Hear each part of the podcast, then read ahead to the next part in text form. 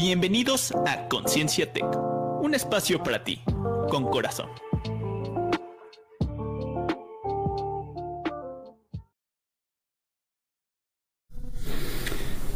Buenas tardes a todos, nos encontramos ya transmitiendo desde el Tecnológico de Monterrey en Puebla, eh, nuestro programa de Conciencia T como todos los viernes de 4 a 5 de la tarde a través de la estación de radio del Tecnológico Monterrey en Puebla, Tráfico 109 en su página y a través de la página de Facebook de Conciencia Tech. Los saludo, ya saben, soy David Gutiérrez y el día de hoy eh, les mando un saludo primero que nada a nuestro productor Andrés Martínez, que siempre está eficientemente aquí trabajando con nosotros y que nos apoya en todo lo que es la producción del programa. Y también le mando un saludo al buen Raúl eh, Tello, que el día de hoy anda cerrando bloques y con muchos compromisos y una agenda muy cargada, por lo cual hoy me dejó solo, ¿verdad? Aquí en el programa, pero bueno, aquí estamos y lo saludo con mucho gusto. También pues, saludamos ahí donde quiera que esté al buen Franco, que algún día nos dirá si todavía, todavía continúa por, por acá o no, porque de repente se nos desaparece muy feo allá en Monterrey. ¿No? Y bueno, pues vamos a tocar un tema bien interesante. Bueno, para mí todos los temas, y siempre que vean los programas les voy a decir que son interesantes, pero al final de cuentas el interés es eh, mío, pero si ustedes eh, les llama la atención y eh, les gusta ir conociendo sobre estos temas, pues yo les pido que vayan profundizando aún más y que cada cosa que nosotros platicamos, traten de experimentarlo y aplicarlo. No nos crean todo de, de jalón, que este, ah, sí, todo lo que decimos es verdad, no. Experimenten, vean qué les funciona y qué no les funciona. Y la verdad es que hoy eh, les quiero compartir un tema que a mí me pareció sumamente relevante, ¿no? Que es el autoconocimiento. Y parte del autoconocimiento empieza con un concepto importante que es la autoestima, ¿no? Y, para ello quiero preguntarles, hacerles una pregunta que yo le llamo poderosa, para que ustedes me indiquen si verdaderamente se aman y se aceptan. ¿Cómo está ese diálogo interno entre ustedes acerca de este tema? ¿Te has fijado cómo te hablas? Y lo quiero poner esto en la mesa porque al final de cuentas, si tú te eh, auto-observas, te vas a dar cuenta que pues, eres un ser humano y que vas a cometer errores. ¿Cómo te hablas tú cuando tienes estos errores? ¿Cómo te hablas? Te dices de groserías, te juzgas fuertemente o te hablas con mucha, mucha suavidad o reflexionas acerca de la oportunidad de haber cometido el error y generas aprendizaje para ti, para cualquier otro escenario en el cual te enfrentes a adversidades. ¿Cómo es ese diálogo interno? Platícamelo, coméntamelo a, a través de nuestras redes y también coméntame, ¿cómo te demuestras el amor hacia ti mismo? Cuando tienes un logro, cuando tomas eh, alguna oportunidad y sale con éxito, inclusive cuando fracasas en algo, ¿cómo te demuestras el amor a ti mismo? Porque está muy claro que si tú no te amas a ti, pues difícilmente vas a poder eh, demostrarle amor a todos los demás. Y es muy... Eh, se escucha fácil de, de decir y de ver, pero date cuenta, tan solo en simples acciones, cuando haces algo muy padre, que logras algo o que te sientes orgulloso de ti, realmente lo celebras y realmente te reconoces o lo dejas pasar. Y no reflexionas acerca del camino recorrido. Porque muchas veces ah, es que me quiero comprar un coche, ah, es que me quiero comprar una casa cuando estamos metidos en lo material. Ya, o quiero lograr ese empleo, o quiero terminar mi carrera, y lo hago. Y celebro ese día, pero al otro día me siento insatisfecho nuevamente. Porque veo los logros y los éxitos como algo efímero, como el lograr algo, y no disfruto el camino. Ese camino que posiblemente me costó mucho trabajo, porque cuando tú terminas una carrera profesional, por ejemplo, o cuando terminas la prepa, o cuando terminas la secundaria, fue un camino andado. Cuando obtienes un empleo, es un camino andado que te lleva a esa oportunidad. Cuando emprendes una empresa o un negocio, es un camino andado que te va a llevar a un resultado, cualquiera que sea, porque no estás exento de fracasar, pero es como tú te celebras esos avances. Esa es parte importante de, de lo que es el autoconocimiento y la autoestima, porque si tú no te tomas un momento para apreciar lo increíble que tú eres, pues dime si alguien más lo va a hacer o vas a estar esperando siempre la validación de alguien más. Platícame, platícame qué es realmente eso. Y la otra pregunta importante para esto es, ¿quién soy? La, verdad es que eh, el grueso y la, y la mayoría eh, no tienen ni la menor idea de esta simple respuesta. O sea, les pregunto, ¿quién soy? A muchos de mis estudiantes, inclusive a, varios de mis coaches, y, y, inclusive a compañeros de trabajo, y ah, soy el doctor X, o todo lo asocian a su profesión, a su trabajo, a, a, un entorno que podríamos decir eh, eh, un entorno de formación, o sea, soy lo que formé, soy lo que trabajo, el puesto que tengo, soy el esposo, soy eh, el padre de familia, soy el dueño del negocio, soy el... soy asociado a algo más, pero realmente en esencia, ¿quién eres tú? La gran mayoría de las personas no tienen ni la menor idea de cómo a definirse o tener el autoconcepto de ti como persona. ¿Cómo construyes ese, ese autoconcepto de ti? O sea, ¿cómo me pongo en un espejo y me puedo ver? ¿Y qué puedo decir de mí? Creo que es vital tener un autoconcepto de nosotros y saber que dentro de ese autoconcepto pues tenemos ciertas situaciones que mejorar y en otras cosas que somos muy fregones. ¿Y qué define ese autoconcepto? Porque al final de cuentas ese autoconcepto es algo subjetivo, algo de cómo te ves tú a través de ti mismo. Entonces, es eso, el autoconcepto nos lleva a una definición de nosotros a través de un conjunto de características físicas, intelectuales, afectivas y sociales que conforman la imagen que tiene tú de ti mismo o yo de, yo mismo. ¿Sí? Y eso se construye a través de la manera de pues, nuestras características, como te digo, físicas, intelectuales, afectivas y sociales, y las creencias asociadas a ello. Porque esas creencias desde joven, desde niño te pudieron haber marcado, ¿no? Como por ejemplo cuando te etiquetan tus familiares, es que eres muy inteligente, es que eres muy, eh, eh, eh, estás muy guapo, estás muy guapa, eres muy bonita, etcétera. Entonces todo eso va conformando en ti un autoconcepto, una imagen que tienes de ti mismo. Y esta imagen va variando a lo largo de la vida, porque van interfiriendo algunos factores que pueden ser sociales, eh, y, eh, la interacción social y factores cognitivos, es decir, a través de que tú te vayas conociendo a ti mismo.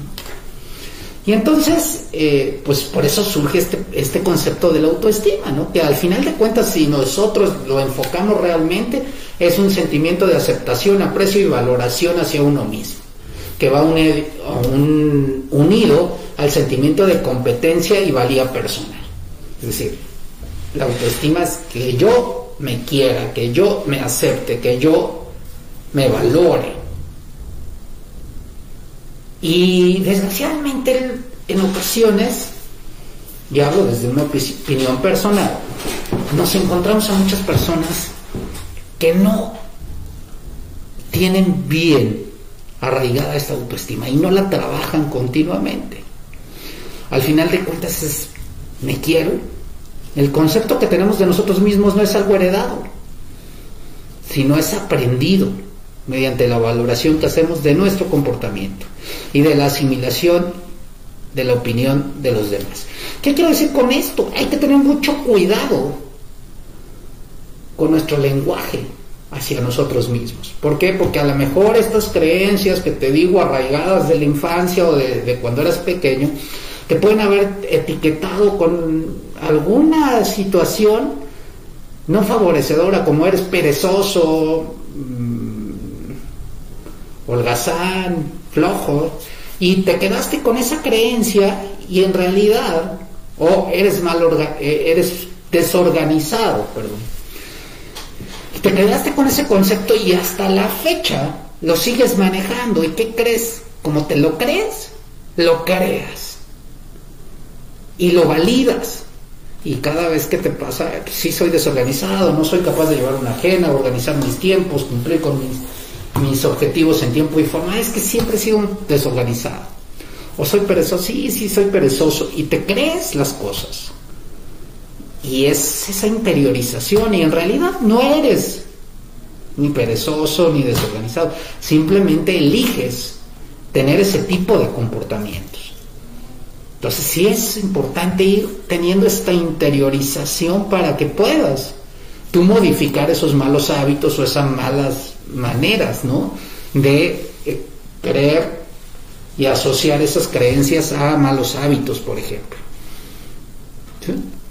Entonces, ¿cómo conformamos primero que nada la autoestima para después ir a herramientas que nos facilitan el autoconocimiento de nosotros? Pues lo basamos a partir de experiencias y pensamientos y emociones del pasado. ¿no? Eh, la retroalimentación a partir de otros significativos en la vida influye en nuestra estabilidad emocional y bienestar personal. Fíjate lo importante que es las experiencias, pensamientos y emociones que vivimos en el pasado. Tan importante como que tu papá o tu mamá te hubiese señalado algo que te dolió en ese momento.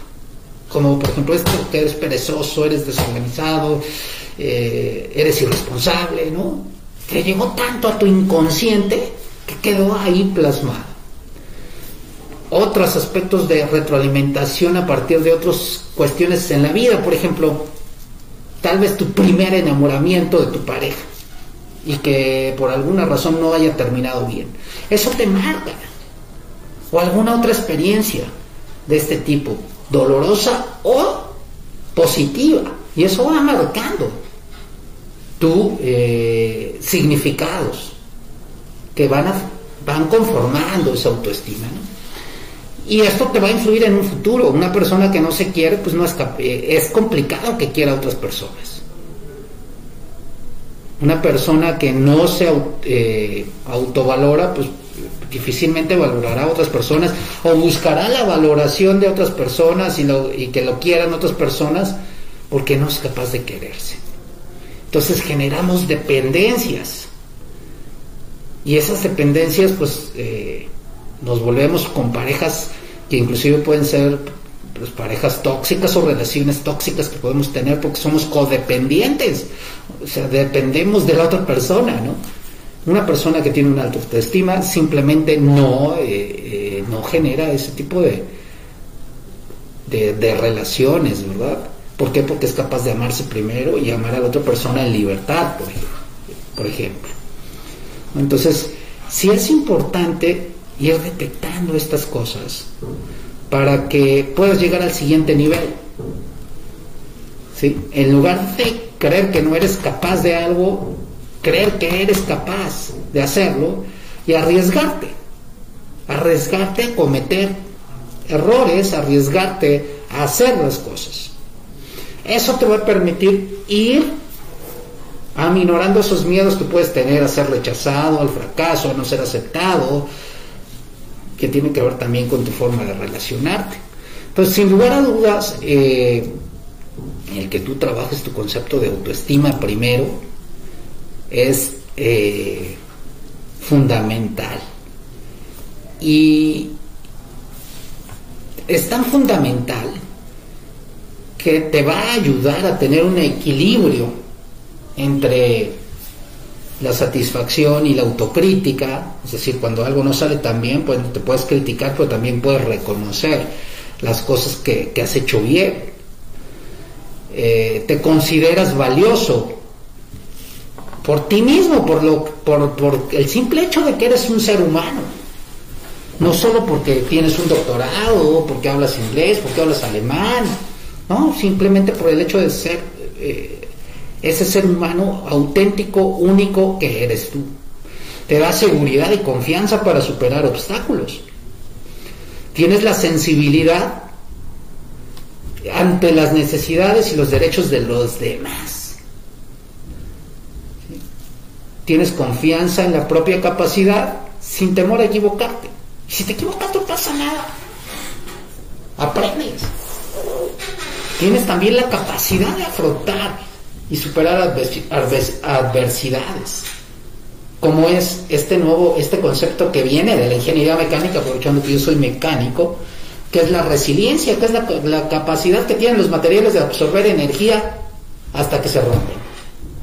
Perdón, no es hasta que se rompen, hasta que están en su zona elástica, es decir, cuando termina la carga ceden esa energía, porque el otro es tenacidad.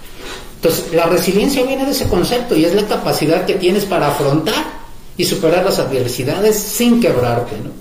Pocas palabras. Y entonces, eso, tener una alta autoestima te permite ser resiliente, aceptar que los errores son algo natural, pues al fin somos seres humanos. Tienes un buen desarrollo de tus habilidades sociales. No te vas a obsesionar con el futuro, pero lo tienes en cuenta para centrarte en el presente. También una alta autoestima atribuyes tus éxitos a causas internas y controlables. Y sus fracasos también son causas eh, que pueden ser internas y que eh, pues te mm, necesitas dejar de señalar hacia afuera y es decir, te tomas tu rol protagónico en ese sentido. Eres asertivo, asertivo al comunicarte, al ponerte empático, ¿no? Y eh, pues puedes disfrutar de cualquier situación que venga, ¿no? En tus circunstancias. La otra cuestión es una, alguien con, baja autoestima, eh, pues puede tener siempre un aspecto que podría ser de negatividad, un malestar siempre. Tiene en ocasiones debilidad, eh, déficit para las habilidades sociales. Normalmente utiliza muchos términos peyorativos para dirigirse a sí mismo. Por eso te digo, ¿cómo, cómo es tu diálogo interno? Platícame. La actitud, ¿cómo la tiene? Normalmente pues, tiene una actitud que puede ser derrotista otra cuestión, cuando tenemos baja autoestima, es que somos extremistas en nuestros pensamientos. Siempre estamos pensando que las cosas van a salir mal. ¿Y qué crees que va a pasar? Las cosas van a salir mal si tú estás pensando en eso. Tiene poca capacidad para afrontar o superar adversidades. Se queda pasmado, se angustia, cae en un choque, eh, un choque y no sabe ya qué hacer, ¿no? Cuestiones que afectan su autoestima, ¿no? Tiene la necesidad tiene una necesidad compulsiva, bueno, y esto te digo, no, es la, la, verdad, simplemente es algo que podrías tomar en cuenta para detectar cómo anda tu autoestima. La necesidad compulsiva de llamar la atención. Y es algo que platicaba este, Raúl en algún momento, ¿no? Que le decían, ah, es que tú eres el que todo lo ha vivido también, ¿no? Eh, con algún ejemplo que, nos platicó en, su momento. Atribuye sus fracasos a sí mismo y sus éxitos a causas externas. Eso no, no, reconocer que, que, tú eres el protagonista y que por eso obtuviste sus logros. Eh, busca tener el control en exceso. ¿Qué quiere decir? Quiere controlar todo. A sus hijos, a su esposa, a todo el mundo. A sus compañeros de trabajo, a sus actividades, eh, etc. Es obsesivo con el control, ¿no? Y tiene temor excesivo a equivocarse. Entonces tú lo tienes que, que ir tomando en conciencia para poder darte cuenta, oye, ¿sabes qué? Considero que tengo una baja autoestima, ahora ¿cómo puedo trabajar esa baja autoestima? Pues tengo que empezar a generar acciones y actividades que me permitan ir avanzando hacia la construcción de esa autoestima. Es decir, aprender a amarme, a aceptarme, ¿no? Eh, a trabajar mi autonomía, mi actitud ante la vida, mi relación de pareja, mi espiritualidad, mis relaciones personales, mis relaciones familiares, mi autoaceptación, mi valía personal. Todo eso es lo que yo tengo que empezar a trabajar para ver cómo estamos. Y para ello hay que vivir conscientemente. Por ello que una de las acciones principales es empezar a autoconocerme, empezar a dedicarme tiempo para meditar, para relajarme, para conversar conmigo. Puedo estar paseando el perro sin llevar celular, sin llevar música, distractores, y estar presente conmigo. Irme al parque, sentarme, cerrar los ojos, respirar y empezar a estar consciente de mis pensamientos, de mis sentimientos, de mis creencias, de mis diálogos internos. Después puedo pasar a meditar, puedo dedicarme a hacer cosas que me gustan que solos me gustan a mí. Por ejemplo, a mí me gusta hacer ejercicio, me gusta jugar básquet, entonces dos o tres días a la semana me bajo con mi balón y me pongo a tirar yo solo. Y no me gusta que me interrumpan, ¿no? Yo estoy ahí solito entrenando y es un tiempo que me dedico a mí hay maneras de irlo trabajando. Me reconozco mis logros. Me veo al espejo, hago contacto visual conmigo y me puedo decir te amo. Y te acepto como eres. Y eso lo puedes ir actuando para que después se vuelva algo cotidiano, cotidiano,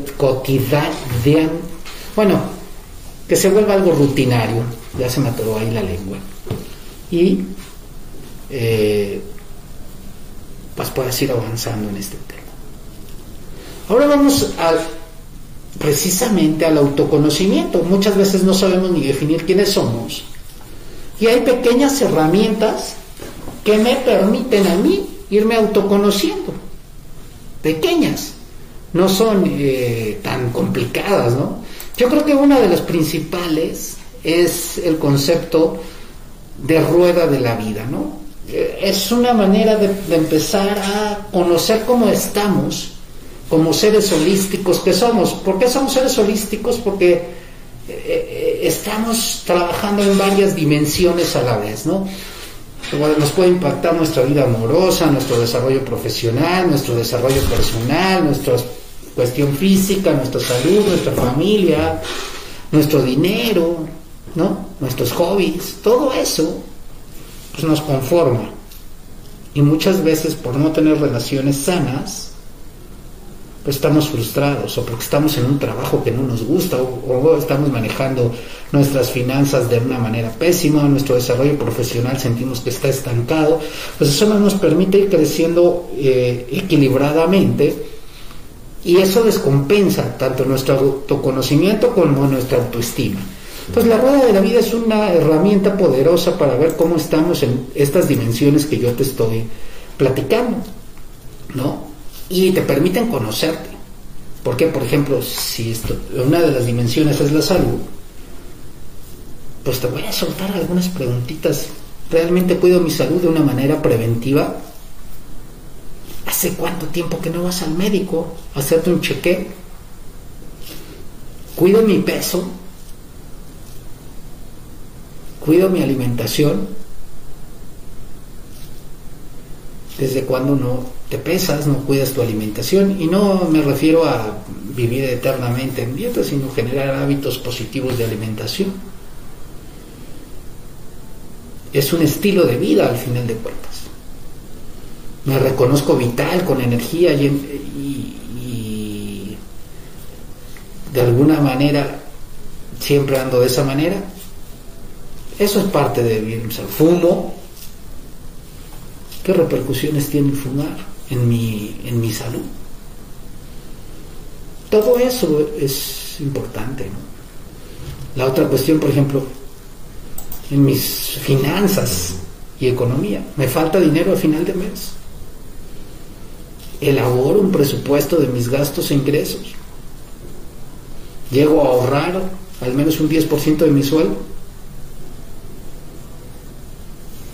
Puedo mantenerme financieramente. Estoy conforme con el nivel económico que tengo. ¿O qué voy a hacer para cambiarlo?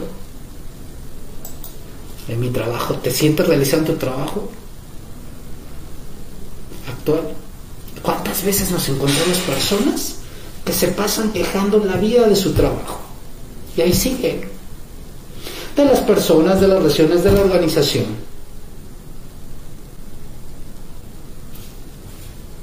¿Para qué estás ahí si no, si no quieres estar?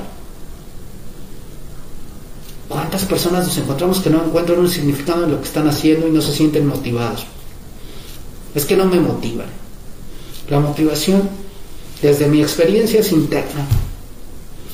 Tú tienes que estar motivado por ti para poder lograr algo que te propones. ¿Sí? Tu trabajo te aporta crecimiento personal. Por ejemplo, es tan importante también la diversión. ¿Estás dedicando tiempo a divertirte? ¿Cuántas veces has dejado de jugar un deporte que te encanta, de pintar, de cantar, de tocar un instrumento, porque según tú no tienes tiempo? Y ahí te sientes pleno, las horas pasan sin, sin sentirlas. ¿Cómo está tu relación con la pareja?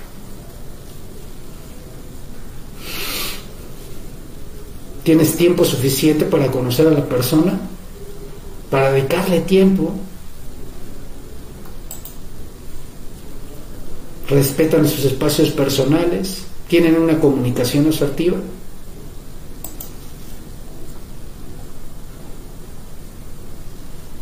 Con tu familia no tienes heridas ocultas que perjudican la relación les dices a tu familia el amor que les tienes? Son preguntas, son preguntas que te voy dando, generando en el ambiente para que tú te vayas cuestionando y respondiendo. ¿Cuántos años has dejado pasar sin ver a esos amigos?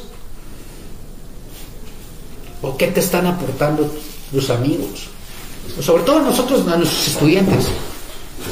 O sea, ¿cómo son tus amigos? Tus amigos te, te invitan de jarra cada semana, te invitan al relajo, a las fiestas, a, puro descontrol y no te ayudan a crecer como persona, te están perjudicando en lugar de beneficiando. ¿Qué haces ahí? Un verdadero amigo te va a decir cómo ayudarte a crecer. Y te va a invitar a una fiesta, pero te va a también decir, vamos a estudiar porque tenemos que sacar adelante los proyectos. En tu desarrollo personal. ¿Cómo anda tu desarrollo personal? ¿Inviertes en algo tan importante como tú mismo? ¿Haces cambios en tu persona? ¿Conoces tu personalidad? ¿Tienes un autoconcepto de ti? ¿Te aceptas tal como eres? Entonces, Platícame, ¿cómo te sientes tú con estas preguntas?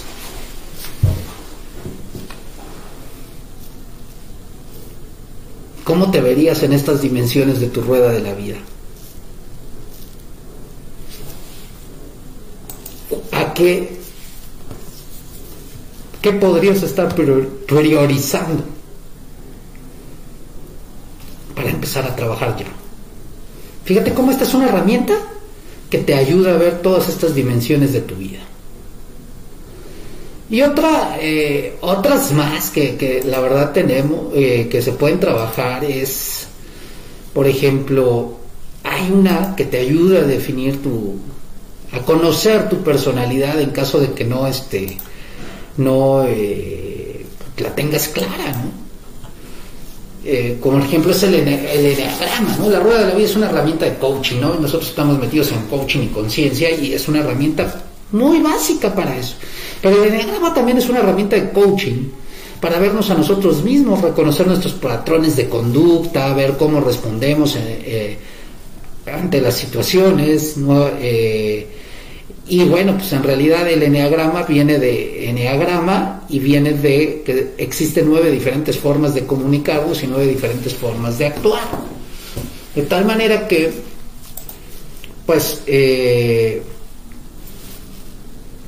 no me gusta decir, pero es una herramienta que nos permite ver nuestra personalidad, ¿no? Y las va identificando de acuerdo a un eneatipo. Y hay nueve eneatipos de personas, ¿no?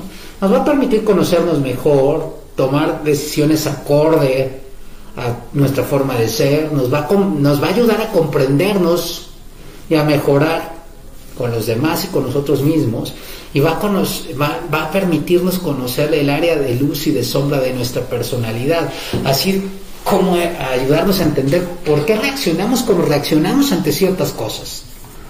Entonces, eh, pues como les digo, viene de la palabra eneagrama, viene de enea, que significa nueve, y de grama, que significa trazo.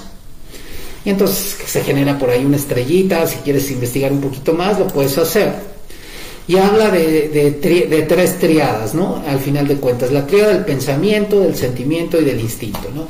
¿Qué quiero decir con esto? Que hay personalidades que se dejan llevar más por el instinto, o sea, reaccionan más sobre ese instinto del momento. Hay otras que se, se, dejan llevar más por la parte sentimental y, otras que son más, eh, más lógicas y se llevan llevar por el pensamiento. Y de ahí les digo que se definen eh, pues nueve personalidades. Dentro de esas nueve personalidades, pues hablamos de la personalidad del perfeccionista, del servicial, de la persona triunfadora, de la persona que es sensible o artista, de aquel que es intelectual o pensador, de aquella persona que es leal, de aquella que es eh, entusiasta o de la que es líder o autoritario. Entonces, tú podrías caer en alguna de estas nueve personalidades. Hay, hay cuestionarios que puedes encontrar en internet si te, llama la atención de ver y conocer tu, tu eneatipo.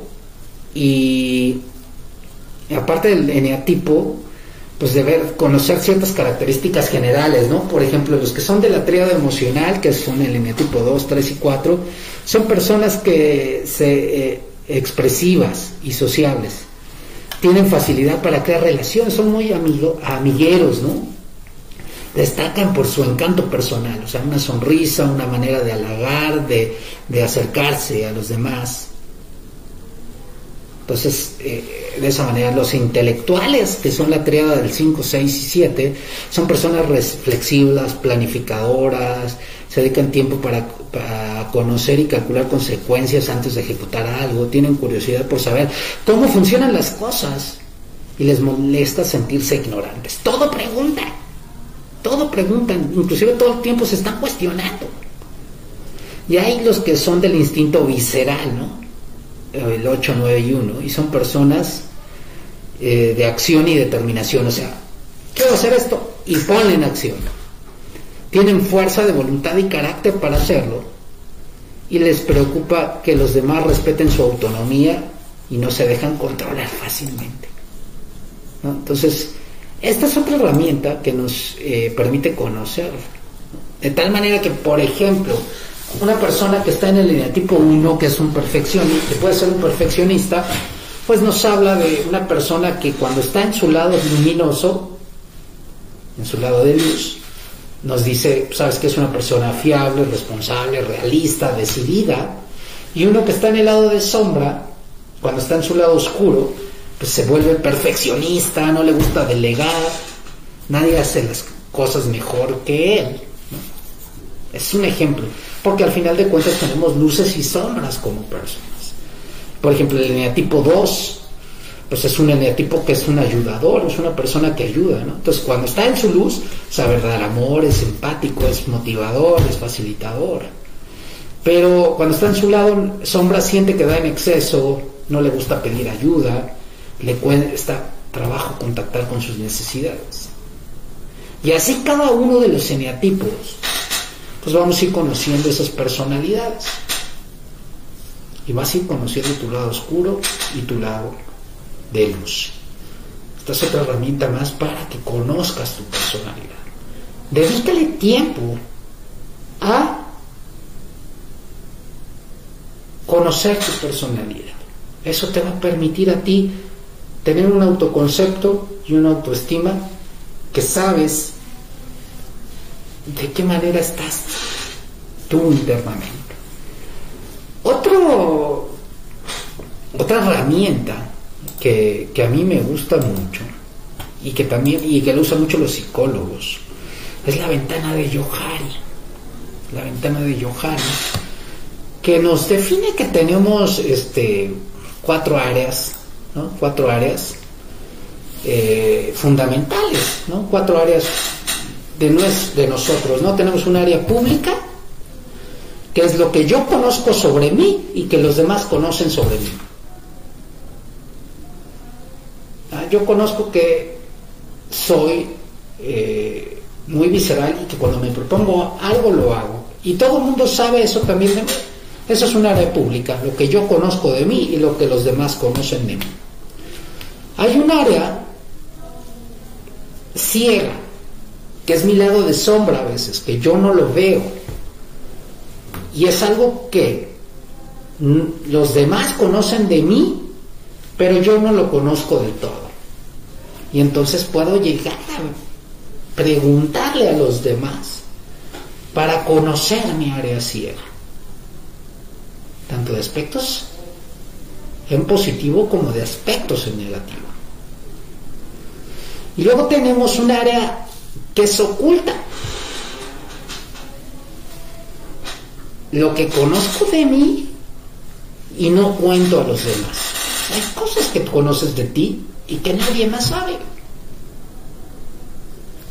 Eso es cierto. Y viene el área desconocida, lo que ni yo ni los demás conocen de mí. Y la idea es que esa área sea lo más reducida posible, que esa área desconocida pues, sea muy pequeña. Y que el área pública, el área ciega también, y ya yo vaya conociéndome mejor. Y esa herramienta te puede ayudar a eso tocando base con otras personas para conocer cosas que no sabes de ti. Y a lo mejor ir abriéndote en cosas que, cosas posibles que a lo mejor requieres que alguien más conozca. Y eso pues, puede ser un psicoterapeuta, un coach, un, psicólogo, dependiendo la profundidad, ¿verdad?, de lo que quieras que conozcan de esta área oculta. Al final de cuentas, eh, ya lo decía Osho, ¿no? No conozco mayor valor que el necesario para mirar dentro de uno mismo.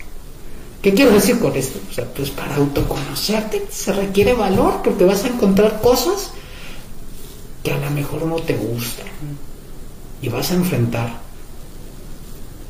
miedos que caray, ¿eh? o sea, está cañón. Monstruos internos que dices, caray, ¿Por qué me metí a esto? Pues sí requiere un tiempo el dedicarle a este trabajo interno contigo mismo. Pues ya es trabajo interno, pues es contigo, ¿cierto? de repente ahí el juego de trabalenguas y el pleonasmo estuvo a la orden del día, ¿no? Pero gajes de, de, un trabajo, eh, de un programa en vivo, al final de cuentas. También hay un, yo manejo un cuestionario de eh, ciclos abiertos y es algo que te da la oportunidad de que tomes conciencia y anotes aquellos ciclos en los que te encuentras eh, atorado o disperso en tu vida, ¿no? Y también tiene que ver con lo que dice la rueda de la vida, área del cuerpo, ¿no? O de salud, ¿no? ¿Qué te da vergüenza de tu apariencia física? Si tienes un programa de ejercicios o no, eh, si llevas hábitos saludables, si fumas, cuándo fue la última vez que hiciste un chequeo, cuánto fue la última vez que fuiste al dentista, ¿no? Cuestiones de ese tipo, igual tus relaciones familiares, si te interesa, pues, ponme ahí un mensajillo en las redes y con todo gusto eh, te puedo pasar este cuestionario para que te des cuenta cómo andas en esos aspectos, ¿no? Por ejemplo, respecto a tus proyectos y objetivos, ¿qué asuntos tienes pendientes y con quién? ¿Qué acciones vas a tomar al respecto? ¿Qué compromisos de trabajo y profesionales tienes pendientes y con quién? en tu plan de carrera. ¿Tienes un plan de carrera? ¿O cuándo piensas diseñar uno? ¿Está tu trabajo relacionado con tu carrera o estás inconforme? ¿Qué piensas hacer con ello? En tu ratos de esparcimiento, ¿Cómo estás en tu tiempo libre? ¿A qué le estás dedicando? ¿A ver la tele nada más y consumir el tiempo de historias de Netflix, Amazon y puras cosas de narcos, violencia, etcétera? Pues imagínate qué estás metiendo en tu ámbito de educación. ¿Has abandonado algún estudio? ¿No te has comprometido del todo en tu formación? Si no la construyes tú, ¿quién la va a construir? Por eso te digo, o sea, el trabajo contigo mismo es duro. Y no es, eh, y a veces no es grato. Y es por eso que se requiere valentía. Y esa valentía pues te va a ayudar a, poder llegar al nivel que deseas, que es una mejor versión de ti, como lo hemos hablado cada día que estamos en este programa. Buscar la mejor versión de ti. Y esa es continua, es como la mejora continua en las empresas. Nunca se acaba. Hay que estar mejorando, mejorando, mejorando, mejorando. Y eso nos permite ir creciendo como personas. Coméntame, ¿qué te parecieron todas estas herramientas que te puse en consideración y cuáles aplicarías para irte conociendo, para mejorar aspectos que consideras que en tu vida tienes que mejorar? y ponnos ahí en un mensajito en las redes sociales. Nada nos gustaría más de saber qué opinas de esto y si ya lo aplicaste o si lo piensas aplicar. Les deseo mucho éxito a todos los que cerraron esta semana en el 21 eh, sus, sus primer su periodo de cinco semanas, se van a Semana Tech, disfruten su Semana Tech, aprovechenla al máximo. Los que están en parciales, pónganse a estudiar, en cualquier, eh, particularmente en el TEC de Monterrey, pero cualquier otra persona que esté en parciales también pónganse a estudiar. Y me despido ya con eh, siempre dándote las gracias por escucharme. Espero que haya sido de utilidad el programa para ti y que te lleves algo, algo, algo pequeño, algo grande, no lo sé, pero que te lleves algo.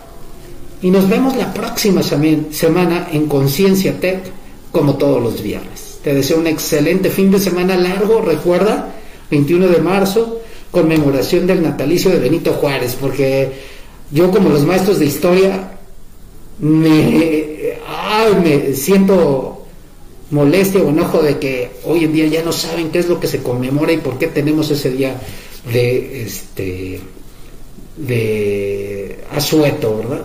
Entonces la conmemoración del el natalicio del benemérito de las Américas, Benito Juárez para que te acuerdes nada más como dato, eh, como dato anexo.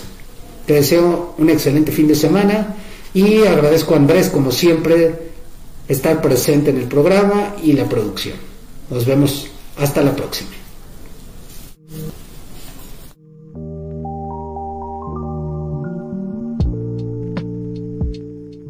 Fue Conciencia Tech, el espacio de la búsqueda de la mejor versión de ti. Hasta la próxima.